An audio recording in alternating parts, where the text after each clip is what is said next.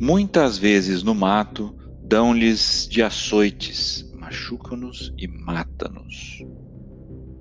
Esse é um trecho do documento chamado Carta de São Vicente, escrita pelo padre Anchieta. Ele relata vários aspectos dos recém-descoberto Brasis e fala inclusive de algo que os índios têm um pavor inenarrável, o curupira. Os curupiras são tratados como demônios por ele. Os índios deixam agrados antes de entrarem nas matas, rogando para que não lhes façam mal algum. O curupira é um vigilante dos que frequentam os seus domínios. Aqueles que caçam só por lazer e não para se alimentar, matam as fêmeas, em especial as prenhas, e os filhotes tornam-se os seus inimigos. Aos que fazem isso, ele assume a forma da caça para que o encalcem, mas nunca se deixa pegar, mesmo estando sempre à vista, levando-os mais para dentro da mata e apaga a trilha deixada, fazendo os caçadores ficarem perdidos por muito tempo. Outra tática de punir aqueles que não cumprem as suas regras é facilitar o abate de uma caça. Quando o caçador se aproxima do animal caído para levá-lo, descobre que matou um companheiro de caça, um amigo, um filho, ou até mesmo a mãe ou a esposa.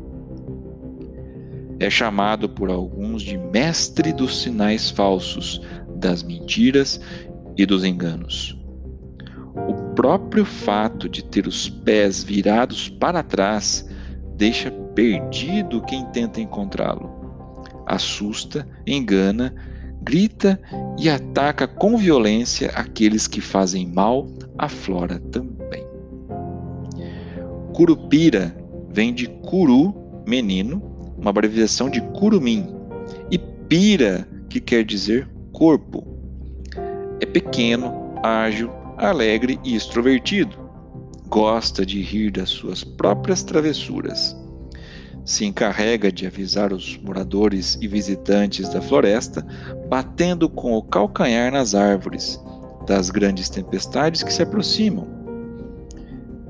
É uma espécie de duende de cabeleira vermelha.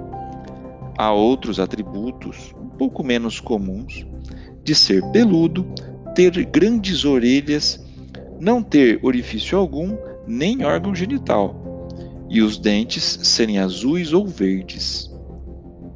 Em algumas regiões possui apenas um olho, ou é careca ou não tem as articulações. É dono de uma força descomunal. Não gosta de pimenta.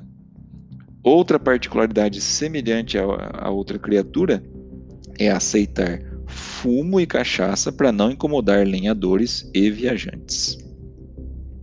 Para se livrar dele ou ganhar tempo, deve-se pegar cipós e fazer nós. Assim, ele tem que parar e desfazê-los.